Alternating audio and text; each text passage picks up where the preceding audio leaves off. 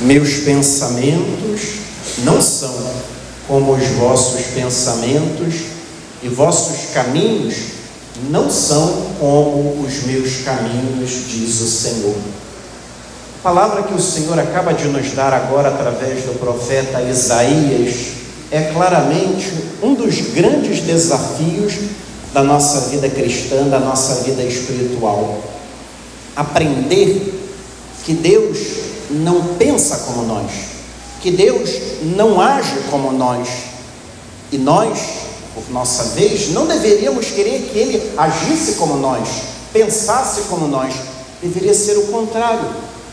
Deveríamos nos empenhar para tentar pensar como Ele, agir como Ele, entrar na sua lógica e não querer que Ele entre na nossa lógica, como normalmente nós fazemos. Queremos que Deus haja na mesma dinâmica que nós agimos.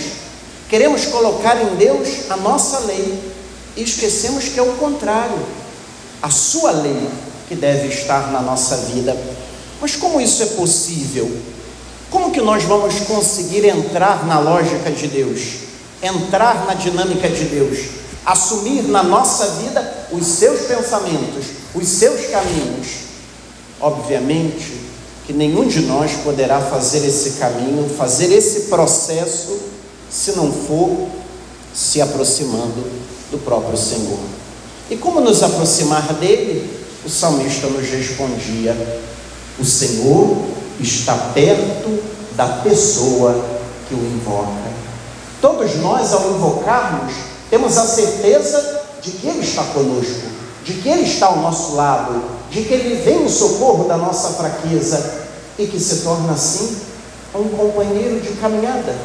Entra na nossa vida, entra na nossa jornada, e é exatamente assim, quando Deus se torna um conosco e nós nos tornamos um com Ele, que nós vamos conseguindo mudar a nossa vida, mudar nossos pensamentos, mudar nossos caminhos. Nós enfrentamos muitas vezes a tentação de manipular Deus. Nós até de certa maneira agimos com Ele como agimos entre nós. Nós queremos viver com Deus a lógica da troca. Eu dou e Ele vai me dar em troca alguma coisa. Eu prometo a Ele, esperando receber alguma coisa em troca. Quantas vezes nós vemos pessoas que se propõem a fazer um caminho de clara relação de troca com Deus? Quando que Deus faz isso conosco? Quando que Deus diz para nós, olha, se você não fizer isso, eu não vou te dar isso? Não. Deus não age assim conosco.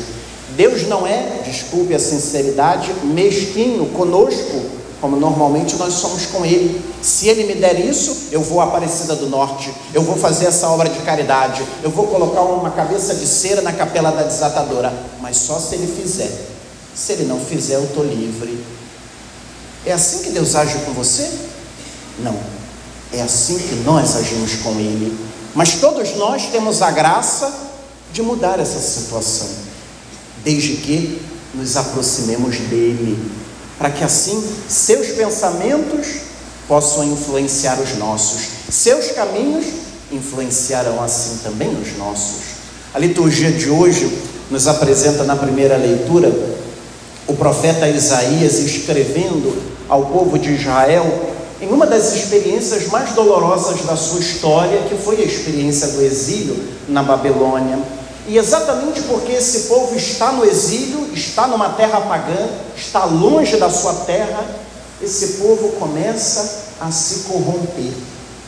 Esse povo começa a absorver uma proposta de vida que não condiz com o seu Deus.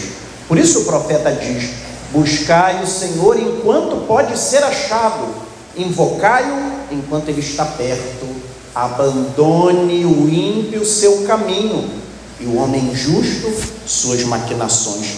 Para nos lembrar que também nós, hoje, aqui e agora, também somos influenciados, também podemos beber de outras fontes, absorver na nossa vida experiências, pensamentos, atitudes que não condizem com o Evangelho de Jesus Cristo. E esse caminho, queridos irmãos e irmãs, nós sempre poderemos fazer em comunidade. O processo de conversão da nossa vida, de mudança, não precisa ser um processo que eu faço como um lobo solitário. Não. Eu faço como povo. Eu faço como igreja, como comunidade, como estamos aqui agora e como estamos todos os domingos aqui.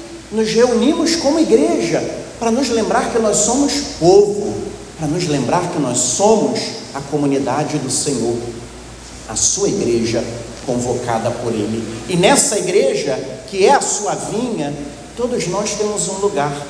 Todos nós somos convidados, convocados, não importa se o padre não te convidou, não importa se o coordenador não te convidou, não importa. Importa que o Senhor, que é o dono da vinha, é Ele que te convida, é Ele que te convoca, como convocou a mim, como convocou a tantos que aqui estão. Mas o Evangelho nos apresenta essa dinâmica através de uma parábola. Vejam que detalhe interessante quando o Senhor conta a parábola, descrevendo mais uma vez o reino dos céus, e mostra que esse reino, também como a sua igreja, é como um patrão, como um chefe de família que sai. Vejam, esse homem sai às seis da manhã, às nove, ao meio-dia e às três da tarde e convida e convoca operários para a sua vinha. Por que esse homem sai nesses horários específicos? Por que Jesus usa essa imagem no Evangelho de hoje? Porque esses horários eram os horários conhecidos pelos judeus para seus momentos de oração. O que Jesus, no fundo, está mostrando? O primeiro convite dele mesmo e do próprio Deus é claro que é o convite ao povo eleito, ao povo convocado pelo próprio Deus, ao povo formado pelo próprio Deus. Porém, o convite para fazer parte da sua vinha, da sua igreja, não está restrito a um povo, a um grupo, a uma classe. Não. O convite é destinado a todos. Por isso que o patrão sai também às cinco da tarde como se Jesus estivesse dizendo: o convite é para os judeus, mas também para os pagãos. O convite é para todos nós, mas curiosamente muitos estavam ocupados, como diz Paulo na segunda carta aos Tessalonicenses, ocupados em não fazer nada. Estavam desocupados.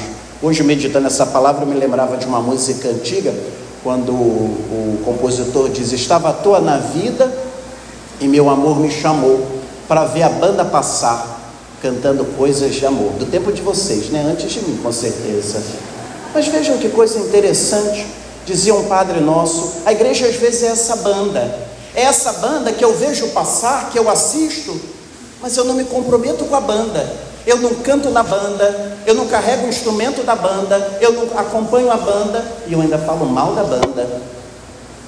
Todos nós, meus irmãos, estamos convocados pelo Senhor a colaborar com a sua igreja, a colaborar com a sua vinha. Todos nós temos um lugar, todos nós podemos fazer alguma coisa. Quantas vezes nós transformamos a igreja numa empresa? E o que é pior, porque numa empresa você vai, você tem que pagar para receber. E às vezes na igreja, não. Você quer tudo do bom e do melhor. E o que, que você está fazendo em prol a essa igreja? Nada. Está ocupado em não fazer nada. Não, meus irmãos, somos todos convocados, todos temos lugar, todos temos algo a fazer, todos podemos colaborar com a vinha que é do Senhor, da qual todos nós somos membros. E é bonito porque o Evangelho termina com um patrão, com um pai de família, pagando a mesma coisa. Por que ele paga a mesma coisa? Porque o reino dos céus é para todos. Deus age na lógica da gratuidade, não na nossa lógica, não. Deus prometeu àqueles empregados uma moeda de prata, todos receberam a mesma coisa. Não importa se eu cheguei ontem, se eu chego hoje, ou se eu vou chegar amanhã na igreja, eu vou receber a mesma coisa. Deus acolhe a todos. E se eu cheguei há muito tempo, se eu cheguei desde as seis da manhã, eu não tenho que me incomodar porque o outro das cinco vai receber a mesma coisa. Não, deveria ser o contrário. Eu deveria dizer para ele: que pena, porque eu estou aqui desde as seis. Eu sou mais beneficiado que você. Mas que bom que você chegou agora, porque você vai usufruir o mesmo que eu tenho usufruído. Você vai receber o mesmo que eu tenho recebido. Que pena por um lado, mas que bom que você agora também faz parte da vinha do Senhor. Que Ele mesmo nos ajude hoje a despertar, muitas vezes, da nossa desocupação. Que Ele nos ajude hoje a nos sentirmos parte da Sua vinha, nos sentirmos todos nós convocados por Ele para servir a Ele na Sua vinha, que hoje é a Sua igreja. Que assim tomemos consciência ao longo da nossa jornada daquilo que o profeta acaba de nos apresentar como palavra de Deus. Meus pensamentos não são como os vossos pensamentos, e vossos caminhos não são como os meus caminhos.